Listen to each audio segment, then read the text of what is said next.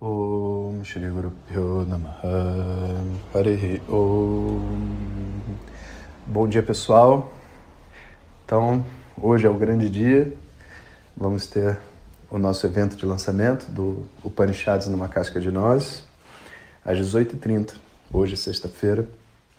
Quem quiser participar, basta entrar na nossa página, que lá vai ter o botão, você entra lá no Zoom e participa do evento ao vivo. E por isso o tema do áudio de hoje né, vai ser já uma, uma prévia do que vai acontecer à noite. Então, para aqueles que estão chegando agora, não estamos mais nos saberes ancestrais dos povos originários. Por isso agora tem a vinheta. Vamos lá. Namastê, estamos na série Upanishads numa casca de nós. Esses áudios estão disponíveis no canal do Telegram Jonas Mazet ou estão sendo diretamente enviados pelo WhatsApp. Bom dia a todos. Então, o nosso caminho de estudo, ele tem muitos marcos, muitos momentos importantes que a gente passa ao longo dele, da nossa vida. Alguns são sem dúvida antes de Vedanta, momentos onde a gente consegue se perdoar, momentos onde a gente consegue encontrar um amor verdadeiro. Amor verdadeiro não é amor apaixonado, amor verdadeiro é o amor que você sente por você mesmo, que é um amor natural que expande para as outras pessoas. E todos esses momentos importantes, eles vão marcando a nossa mente e a gente passa a acreditar. Não acreditar no sentido de uma crença, mas acreditar no sentido de dar confiança para si mesmo num processo de liberação, num processo de emancipação. E isso é uma construção, da mesma maneira que a gente teve que criar confiança quando a gente estava aprendendo a andar, a andar e andar de bicicleta e correr, e escalar e nadar. Você precisa ir criando uma confiança. E essa confiança ela vai sendo criada aos poucos dentro de cada uma dessas atividades. Então esses marcos, eles vão estruturando a nossa mente e a gente depois de um tempo passa a acreditar em nós mesmos.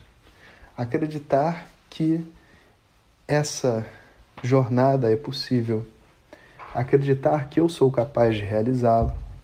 E acreditar também que ela existe, que as pessoas estão vivendo isso, e não que a gente é uma grande mentira mundial, né, a espiritualidade.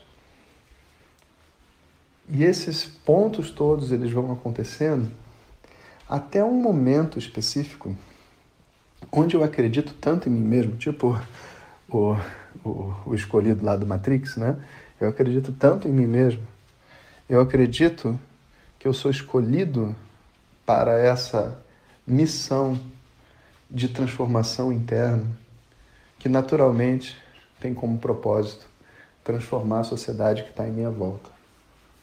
E quando isso chega nesse ponto, a mente ela começa a escutar uns chamados. Como se eu não pudesse explicar direito o porquê, mas eu sei que eu quero. E eu sei que eu vou conseguir também. E eu sei que sabe? Não vai ser fácil, vão ter várias dificuldades. Eu sei que esse professor não é perfeito. Eu sei que esse não é o momento mais apropriado. Porque todas essas coisas, na verdade, são grandes fantasias. Não tem nenhum professor perfeito, não existe nenhum momento apropriado. Existe só o agora. E eu estar pronto para iniciar minha jornada. Como qualquer coisa grande na nossa vida, quando a gente está pronto para iniciar, a gente sempre inicia no agora, nunca no amanhã, mês que vem. É tipo assim, é agora. Eu estou querendo, estou pronto e não quer dizer que eu esteja 100% preparado, porque isso não existe. Então, esse chamado ele acontece dentro da nossa mente. Algumas coisas ao nosso redor nos indicam de que o momento chegou. E a gente sente sabe? Sente assim com o nosso sistema inteiro. Se é a hora de eu me aproximar disso ou esperar mais um pouquinho. E se tiver que esperar, a gente espera. E se tiver que se aproximar, a gente se aproxima, sem medo, sem receio, porque ninguém está pedindo nada de ninguém. O estudo, tal qual foi desenhado para a gente realizar espiritualmente, ele não é um casamento, sabe, onde você agora está preso ou você, sabe, tem que dar 50 cheques pré-datados para garantir que você não vai embora. Não, não. No momento que eu senti que esse não é meu caminho, nesse momento eu vou embora. E ao mesmo tempo, enquanto eu sinto que está me fazendo bem, eu prossigo. E eu prossigo então inteiro. E esse caminho, essa tradição, né, poderia parecer muito frágil, afinal de contas, né, se na hora que parar de funcionar eu vou embora, então tudo pode desaparecer de uma hora para outra. Por que, que essa tradição existe, então? Porque até hoje nunca falhou, meu querido. Qualquer pessoa que oferece o seu coração e se rende para essa força cósmica, encontra o seu caminho. E isso não é só em Vedanta, não. Na espiritualidade como um todo. Até hoje nunca falhou.